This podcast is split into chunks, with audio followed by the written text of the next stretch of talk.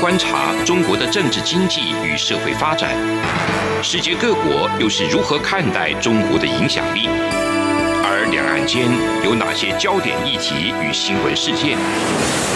深入解析，多面向的透视中国。欢迎收听《这样看中国》。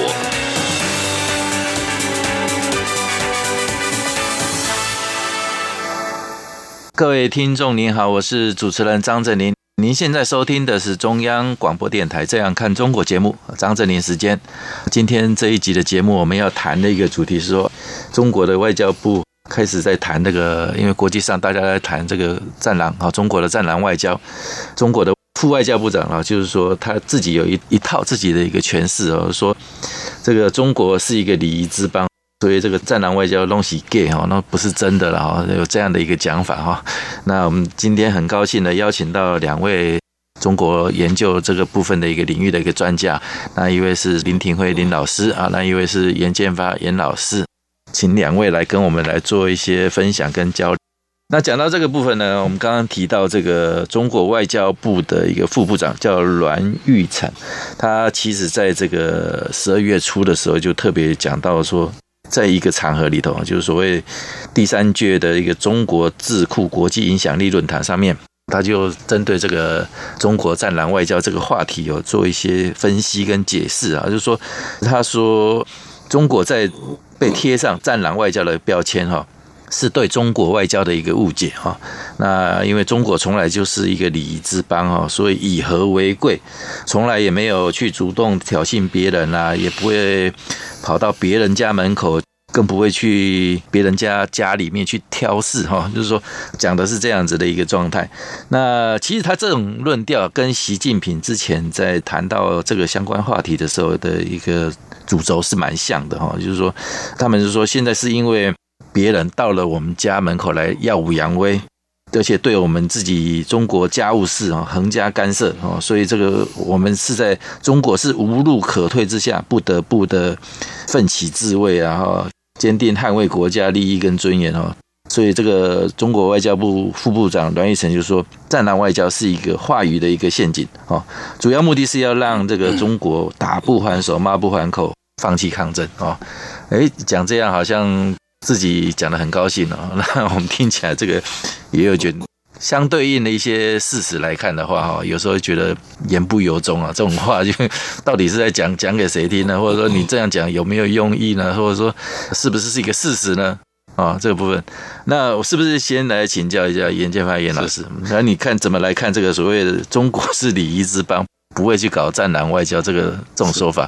是因为基本上这还是一个中国的传统啊，传我们知道《孙子兵法》，中国是《孙子兵法》的发源地嘛，对，这里所谓的合战两手啦，哈，或者这个呃，反正他就尽量用一些指鹿为马啦，哈，或者把白的说成黑，黑的说成白，就随他去弄，嗯，这是一个集权社会的特质，再加上有这种《孙子兵法》的权谋在里头，对，所以。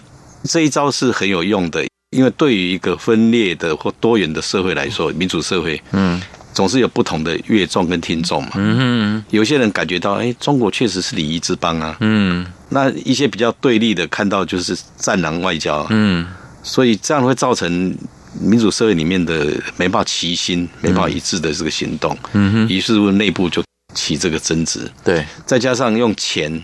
有钱能使鬼推磨，钱下去的话，一运作，你会发现，你看以美国这么强大的国家，都已经招架不住了。就他们也会因为尝到一个甜头，啊，更加沉浸在这种那个这个成果里面哦。对，就所以，所以他很容易分而治之嘛。对，没错。所以，所以现在的问题就是说，你看美国这么强大。他都已经快没办法撑得住。对，那即便说国际社会怎么建构联盟，外交联盟也好，军事联盟也好，嗯，你如果没有把中国打下打趴，嗯，你还是捞不到什么利益啊。嗯，那些的外交活动跟军事活动，其实很花资源的。对，很花资源的结果，你的成果是一无所得。嗯哼，但是他用金钱外交进下手，嗯，他可以马上获得很多人的这个关系。对。所以你可以看到，说回顾这过去二十年，其实中国的大家对中国的戒心一直在啊，嗯而且民主社会体制认为说，这个可能会对他们造成威胁。嗯，可是你看他一天一天茁壮。嗯，然后民主以前没这么强烈了，现在越来越强烈。民主同盟做了哪些呢？对，没错。你说那么多的军演有用吗？嗯，军演是要花钱的。是。你说那么多外交斡旋有用吗？嗯，没用。嗯，你看他在联合国的影响力，嗯，在气候变迁或者说世界卫生组织里面，嗯，那个影响力，还有他在外面，包括金砖五国啦，或者其他的这个“一带一路”所做的工作那么多，对，哦，所以当然你也可以去看到说他有一些失败的地方，嗯，但是回顾一看，他确实茁壮成长了，对。他现在以一个国家来对那么多的这个以多边作战，多多边作战，嗯，他维持这样的状况，嗯，所以一旦拜登上来以后，假设有一个闪失，对，很可能很多就往中国靠了，嗯哼，好，所以我觉得，因为经贸是每天的，嗯，可是你这种外交跟这种军事哦，它不是每天的，对，你没办法撑每天撑着，而且就算你每天投入，你那个成本太高了，所以我一直觉得对民主体制哈。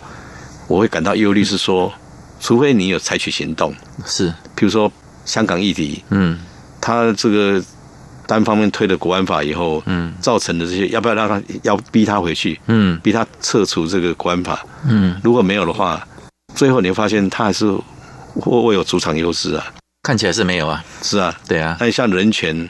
法轮功这些问题都没有解决嘛？对，没有，一直都没解决。是啊，所以我觉得比较悲观是说，因为民主社会的这个政党会有轮替，政治人物会轮轮替，然后大家的想法会改变。嗯，但是他那边是一条鞭式的，对，好，一个口令一个动作。嗯哼，虽然说他里面内部有些歧义，可是很快就被消解消解掉。嗯，所以你看现在美国那些比较强硬派的川普那一派认为说，二零三五年可能是一个决战点。是。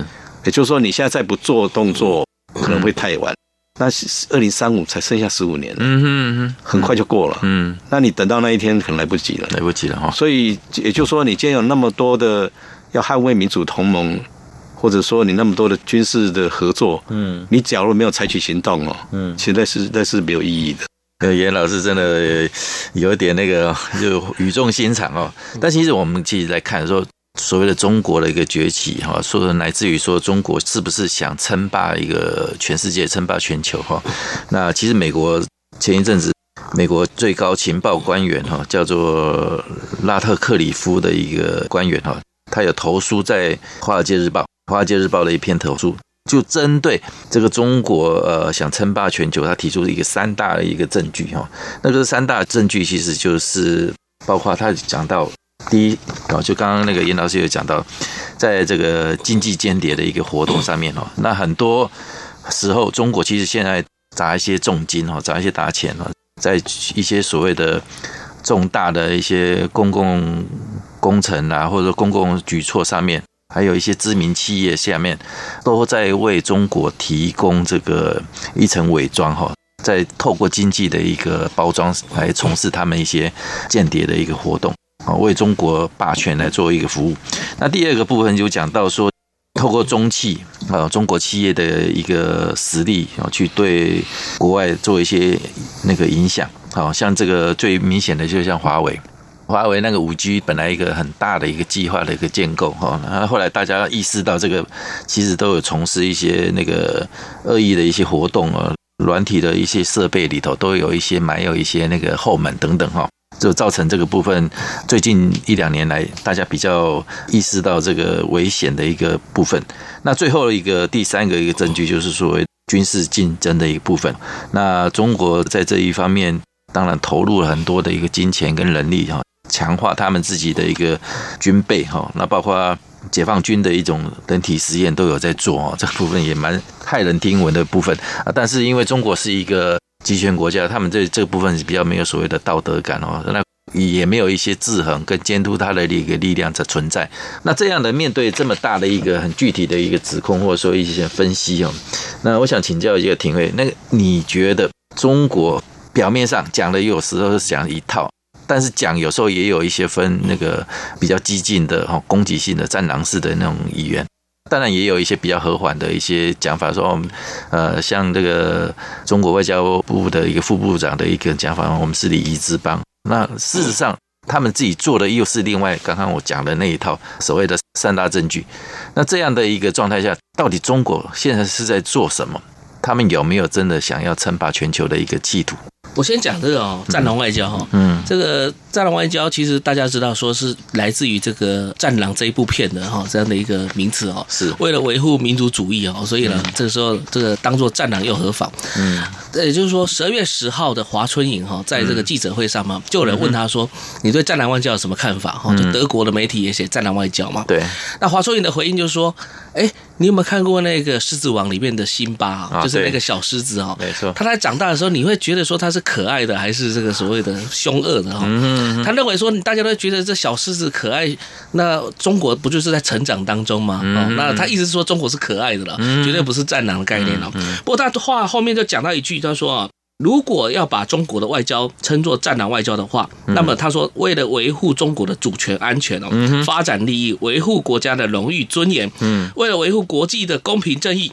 就做战狼又何妨？嗯，他自己讲的嘛。所以华春莹自己讲，他是也不排斥这种称号。对啊，他也不排斥这种称号，因为他认为说，只要踏到中国的底线，踏到中国的民族主义底线，他认为说，所有的事都是周边国家在挑事的。对，比如钓鱼台问题在挑事，南海问题就是周边国家挑事，中印边界问题就是印度在挑事，所以他认为说自己都没有错，都是你们的错，都是别人的错，不是我的错。所以他认为说，因为这个维护他自己的主权，那这个又何妨呢？做战狼又何妨？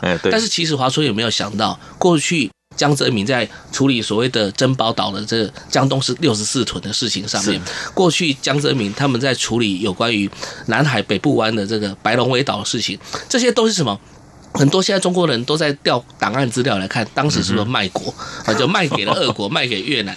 那当时你就不是称战狼，你就不会去做这些事情。为什么？你要讨好跟越南关系，你要讨好跟俄国的关系。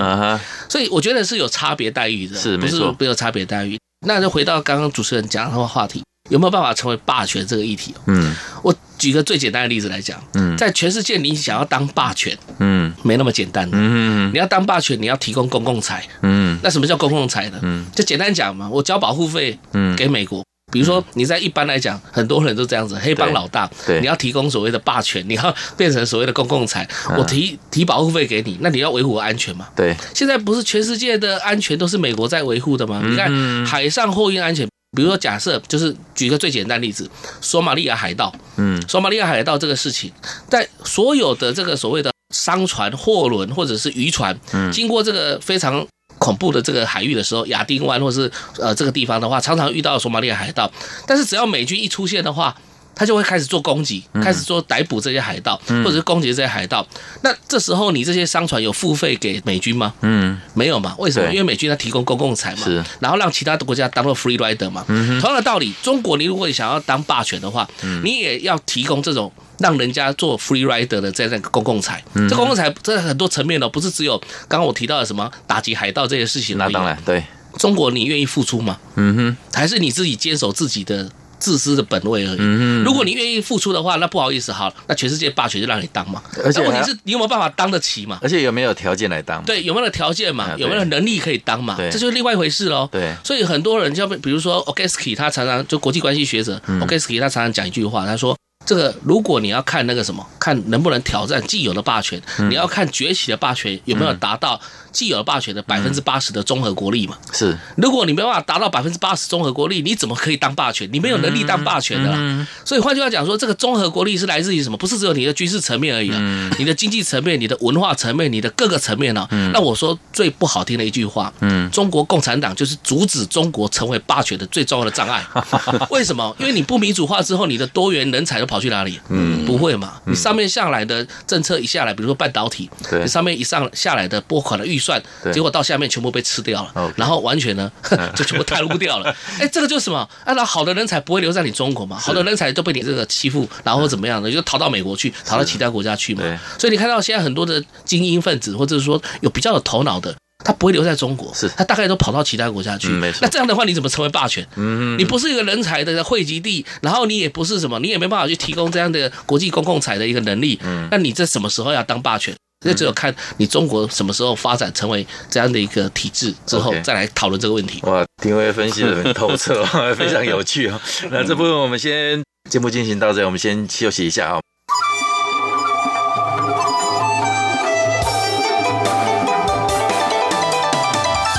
无限的爱，向全世界传开永恒的关怀，来自台湾之音 RTI。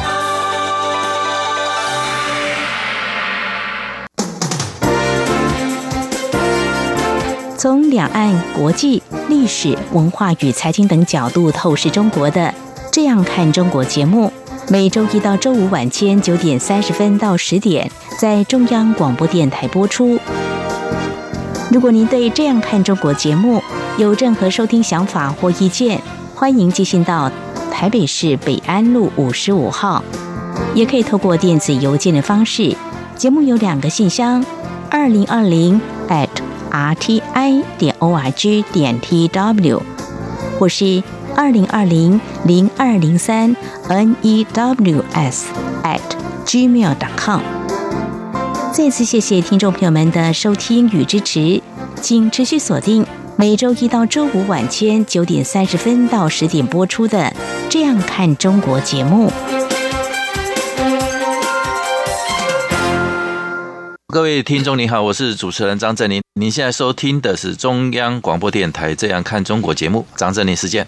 好了，刚刚上一段节目，这个庭威分析的非常的一个有趣哦。那我们延续这个话题，我们想继续请教一下颜建发颜老师。中国其实也是这样，你说现在要想要称霸一个全球，或者说当全世界的一个霸主，那你你要。回过头来看自己本身有没有这种条件哦？那其实中国，我记得之前也有类似的，他们官方有一些比较用一些论述性的，或者说一些表述性的一些讲法来形容这个东西。他们讲说，其实中国也没有意愿，没有那个意思要去挑战美国。当世界第一的一个意思啊，那甚至阿 Q 讲一下，就是说我只要当世界第二就好，或者说世界第三就好啊。那俄罗斯如果排在他前面的话，哦，有这样的一个比较啊阿 Q 式的一种讲法啊。那这个东西是表面上他们也许是这样讲，那是不是有没有他私底下有，或者是背后有更深深一层的未来？哦，他现在只是一步一步来嘛，他现在不可能一下子揠苗助长，一下子就从一个小小树苗长到一个一棵大树，所以会有这样的一个渐进式的一个状态啊，但不能掩藏哈。但是中国还是有那个企图心，或者说有那种想法，慢慢的想要变成一个世界霸权的一个部分。那这部分严老师你是怎么看？其实廷辉刚讲没有错，他距离霸权还很遥远。嗯哼，那西方社会为什么要制造这样的概念呢？这是一种。有点是预防措施啊，因为有点恐惧在先，要要让你们知道它威胁存在。是，嗯，那其实华春莹在某方面他讲的也对，就是说他捍卫自己国家主权，嗯，战狼又如何？对，这种防御式的是对的。嗯哼，问题就是说，大家关切的不是他捍卫主权，而是他那一套价值体系。是。他那套政治体系，嗯，如果连他内部的人都反对，嗯，要不然你说这些民运人士为什么跑到美国去？是，为什么不留下来？对，如果他内部都反对，那国际社会当然是反对。嗯，所以大家现在担心的是整个那种所谓的多元文化、多元价值这个体系会被摧摧毁掉。嗯，所以他可能还没到霸权以前，他。当这个麻烦制造者绰绰有余。嗯哼，譬如说，你看他这个每天军机绕台，嗯，你说会对台湾造成什么实质影响吗？嗯，坦白讲，他不敢打台湾，因为打台湾以后，美国、日本进来以后，他就完蛋了。对，问题是那每天的干扰对台湾还是造成很多精神压力、心理的压力。对，包括我们的我们在。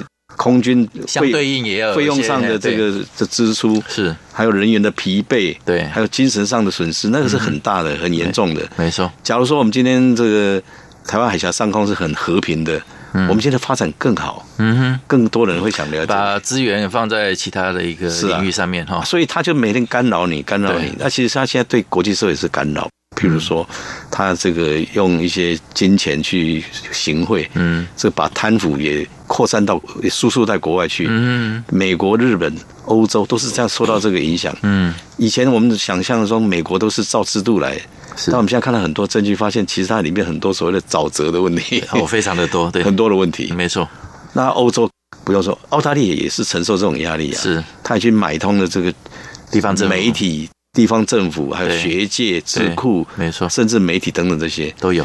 所以这些都是说我们以前想象中所谓的这种西方价值是完全不符合的，嗯嗯，也真的没有透明化，嗯，所以它是在影响人类的这个人类文明要往前进，它把它拉回来，嗯，现在大家担心的是这个东西，嗯，所以所谓的霸权是可能是指这方面的意义，嗯，倒不完全。如果说他真的就像庭慧讲，你你有有很强的实力，然后你又愿意为大家做事情，嗯。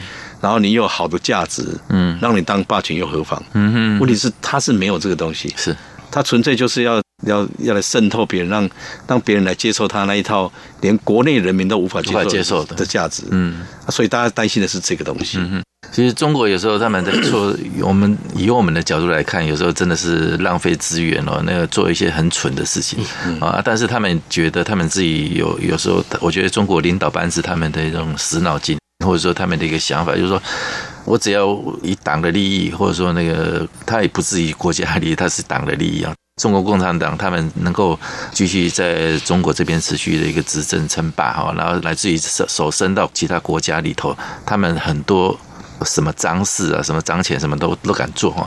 那这一套的部分就变成说，其实呃，在整个国际社会里头，应该。包括他们不止影响到像呃严老师讲的，就是说美国、澳洲啦，或者说一些欧洲的一些国家，乃至于对台湾，他们也是在做这种这一套东西，不断的借的所谓的金钱的一个笼络，或者说行贿的方式，乃至买通哈等等，用这种不断的去渗透来台湾这边来做一些替他们做的做事情的一些工作。那讲到这个部分，其实他。所谓的那个战狼的一个外交，或者说一些恐吓性的一些语言，像这个严老师有讲到说攻击老台这一块，因为实际上，因为美国大选结束，虽然感觉上目前川普还是没有认输了，我们录录节目的时候还没有，但是应该是最后拜登上台的可能性还是比较高。那这样的一个状态之下，现在交接棒的那个时间点会落在一月下旬嘛？哈，就是说。美国政权的一个交接，如果这一段期间啊，就他们现在已经外界也在讲说，那川普会不会在针对中国这一块有做一些比较大的一个动作啊？包括像之前也有很多国际媒体也有讨论到说，哎，可能是不是川普，包括选前就已经有在传了，川普会不会来台湾访问，然后造成一个中国的一个压力或者说一个刺激等等啊？那如果川普不来，现在因为选前没有来嘛，那选后。即将下台，那川普是不是可以放手一搏？根本就不用管或怎么样来做这样一个动作，这是一种讲法。那如果川普不来呢？那是不是派这个国务卿蓬佩奥来啊？那蓬佩奥来呢，意义也是相当相当的一个重大等等哈。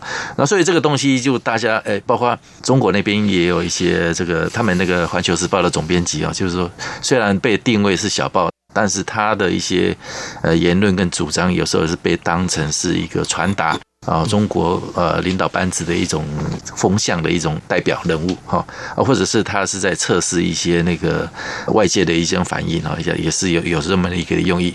所以这个《环球时报》总编辑胡锡进就讲说，哎，你们敢来哈，只要你们美国敢这样做的话，我们就中国我们就派军机来直接飞过台湾啊，然后很挑衅的讲说，我飞过台湾看你们台湾敢不敢打我们，那你们打我们，我们马上一定就开战了。我就这样，你非常挑衅、非常战狼式的一种语语气来诠释，或者说来看这个事情。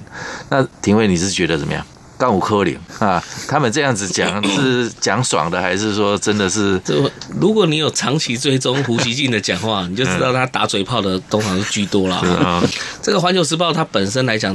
本身的功能就是在这样子哈，而且他之前不是也被抓到吗？说叫大家不要用 iPhone，结果他贴上去的是用 iPhone 贴上去的。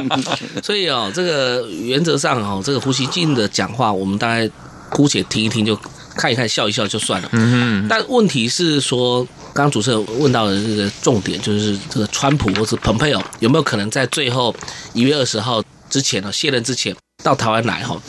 我我觉得是这样子的，就是说。或许然后台湾也是很多团体或是很多很多人希望说他们能够到台湾来义游了哈，这大家希望哦。那，没错。但是我发现到我们的蔡总统是一个比较稳重的人哈，是一个比较这个具有可预测性、具有理性的这样的一个领导人哈。所以其实要不要来或能不能来，或者是包含之前有传出说蔡总统有可能到美国的国会去发表演说等等之类的，嗯那都是什么？都是变成说他是必须要双方决定，对，而不是片面决定，对。也就是说，川普的机队要来了，或者是说这个蓬佩奥的这个专机要来的话，嗯，能不能进到我们的领空，也是要我们先点头啊，哈、嗯。啊，我的意思是概念就是说，它不是一个一一边单边的事情，它是一个双边的事情，是啊，就像结婚一样，一个双边都要说我愿意，那才会。所以为什么我们吴钊燮部长会讲说，暂时没有要跟美国发展出全面性的外交关系？外交关系呢？它的概念就有点是，它是在避免让北京找到借，找到借口来出兵台湾，或者是引起两岸之间的动荡哈。我觉得蔡总统在这部分他走得非常的稳健的，嗯，所以换句话讲说，他要考虑到的是整体的关系，整体的亚太的关系，而不是单纯的只是我不是我不是说只有两岸关系，是整体的亚太关系，是。因为两岸战争的话。日本要不要介入？嗯，然后其他国家要不要开始动起来？嗯，但是不是非同小可的问题啊。所以换句话讲说，川普要不要来，跟蓬佩奥要不要来的这个议题，要从整个亚太的布局来看。不能单独的只是从双边的关系来看啊，这个我觉得比较理性一点的。嗯，这个的确是这样子啦，就是说有时候 也也许那么呼吸性的这种言论啦，或者说有些媒体的一些报道啊，就是大家可能哎觉得很刺激哦，就说哎这个如果都是假设性问题嘛，哎假设他们真的会来啊，或者怎么样，哎会发生什么事情，然后会造成什么样的状况？但我我的意思是说，如果今天如果我们领导人不是蔡总统的话。那我就没有办法跟你保证说，OK OK，这个状态哦，这这个这个也是相当程度的一个理解。但我觉得川普在做事应该很务实啊，嗯，他一定有一些具体政策推动。对，如果要来的话，是整个那个为主，来那个是务虚的东西嘛。对，没错。我觉得有有时候一个这些国家领导人要讲，有时候感觉好像，比如说川普，好像大家会觉得好像是比较疯狂，或者是觉得比较独断决断的一个一个行事风格的一个人。但是基本上，他们在做这些事情的时候，一个判断啦，或者说乃至于整个执政团队啦、幕僚群的一个综合运作下，疯狂不代表他是疯子啦。对，嗯，对，应该这个部分大家还是可以比较放心一点啦。当然，这个部分我们还是可能是从个整体的一个区域安全的一个面向来做一些观察跟分析，会比较妥当一点。是 OK，好，谢谢。那我们今天那个节目就进行到这里，这里是。中央广播电台《这样看中国》节目，张振林时间，好，谢谢。从两岸、国际、历史文化与财经等角度透视中国的《这样看中国》节目，每周一到周五晚间九点三十分到十点，在中央广播电台播出。如果您对《这样看中国》节目有任何收听想法或意见，欢迎寄信到。台北市北安路五十五号，也可以透过电子邮件的方式。节目有两个信箱：二零二零 at rti 点 org 点 tw，或是二零二零零二零三 news at gmail.com。再次谢谢听众朋友们的收听与支持，请持续锁定每周一到周五晚间九点三十分到十点播出的。这样看中国节目，